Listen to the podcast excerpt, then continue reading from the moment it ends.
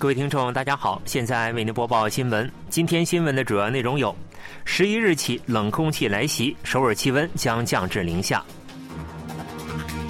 在野党在国会审议通过黄色信封法和放送三法。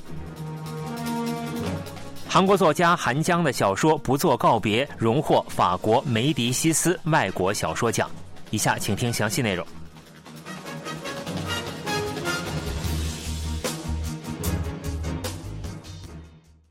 韩国中部地区十日清晨气温降至五度以下，十一日骤冷，大部分地区清晨气温将降至零下。夜晚降雨已停止，西北部的冷空气正在南下。十日清晨各地气温骤降，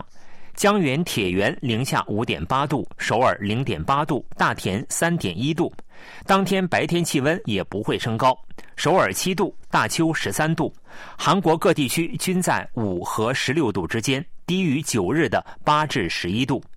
西北部的冷空气带来大陆性高气压的扩张，预计本周末气温将进一步下降。十一日清晨，首尔气温将降至零下二度，今年首次跌至零下。另外，京畿东部、江原内陆和山区、中清北道北部多地将跌至零下五度。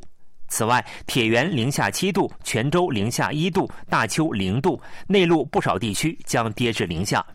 以十日晚九时为准，江源、岭南和湖南大部分地区发布了寒潮预警。十一日白天气温，中部地方将降至十度，南部地方将降至十五度以下。受强风影响，体感温度大幅下降，本轮寒冷天气将持续至下周初，气温将逐渐回升。最大在野党共同民主党十日表示，已于当天撤回了对放送通讯委员长李东关的弹劾案。共同民主党国会首席副代表朴柱民当天在国会召开的记者会上表示：“刚才我们党提交了对李东关弹劾案的撤回书，我们很顺利地提交了撤回书。国会事务处的意见是，并非一事不在意的适用对象。”朴柱民介绍说，虽然我们撤回了弹劾案，但将在十一月三十日和十二月一日召开的国会全会中再次发起弹劾案。执政党国民力量党曾提出反对意见，认为撤回弹劾案需要获得国会全会的同意。对此，朴柱民说：“我们提交撤回书后立即生效，国民力量党不要借此机会进行政治攻击。”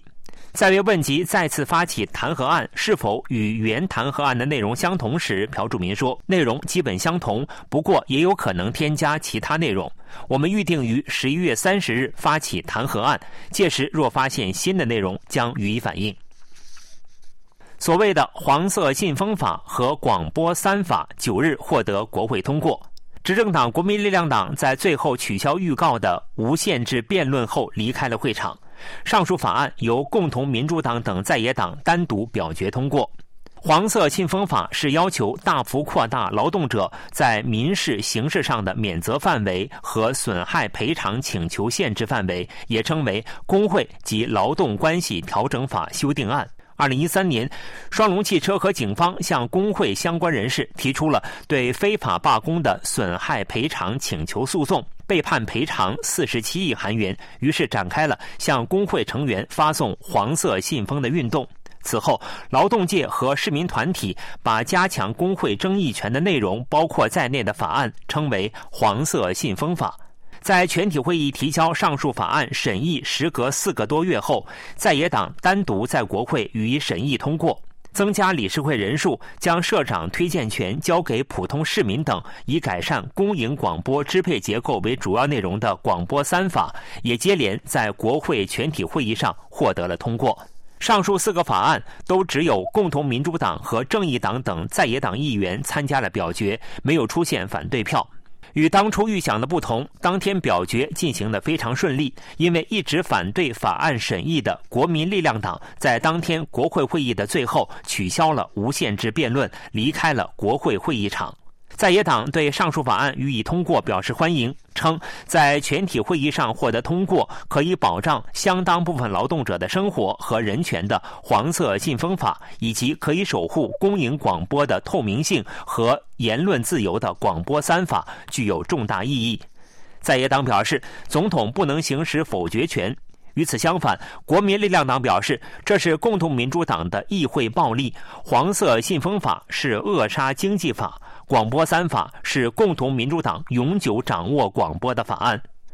共同民主党的计划是十日向国会议长要求召开全体会议，试图处理弹劾案，但如果超过七十二小时，弹劾案将自动废除。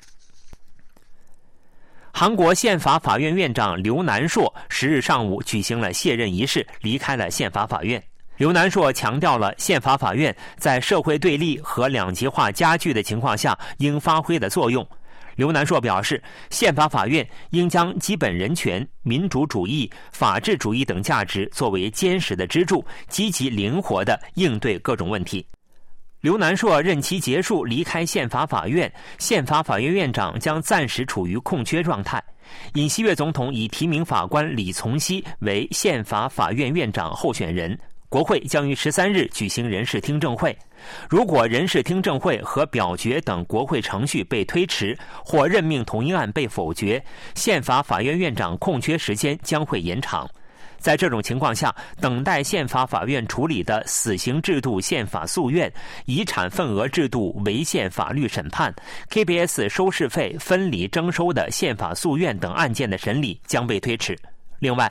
大法院院长金命洙今年九月卸任，提名人李勋龙的任命同意案被国会否决，大法院院长处于空缺状态。宪法法院院长刘南硕卸任后，韩国宪政史上首次出现大法院院长和宪法法院院长均空缺的情况。韩国作家韩江的小说《不做告别》荣获法国梅迪西斯外国小说奖。梅迪西斯文学奖评审团当地时间九日在法国巴黎公布了上述评选结果。一九七零年设立的梅迪西斯奖是法国著名的文学奖，由巩古尔奖、雷诺多奖、费米纳奖一道被称为法国四大文学奖。韩江的《不做告别》还入围本月六日公布的费米娜外国文学奖的最终候选名单。《不做告别》是韩江的素食主义者，二零一六年获得布克奖后，时隔五年于二零二一年出版的长篇小说，以三名女性的角度讲述了济州四三事件的悲剧。首尔交通公社工会将从十日下午六时开始暂停罢工，恢复正常运行。该工会从九日起启动了警告罢工。民主老总所属首尔交通公社工会当天上午在首尔世界杯体育广场举行了大罢工斗争胜利第二天誓师大会，正式宣布暂停罢工计划。首尔交通公社工会委员长明顺弼表示。我们将在今天结束第一轮警告罢工，不过我们的斗争并未结束。明顺弼说：“今天夜班人员将重返一线进行现场斗争，我们将维持包括守法斗争在内的现有斗争方针。”明顺弼还说：“为应对首尔市长吴世勋和首尔交通公社拒绝接受我们的要求，将于高考结束后启动第二轮全面罢工。我们已做好万全的准备。”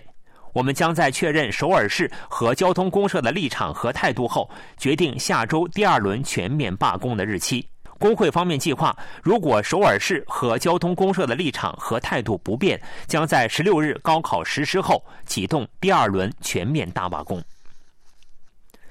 新闻播送完了，是由于海峰为您播报的，感谢各位收听。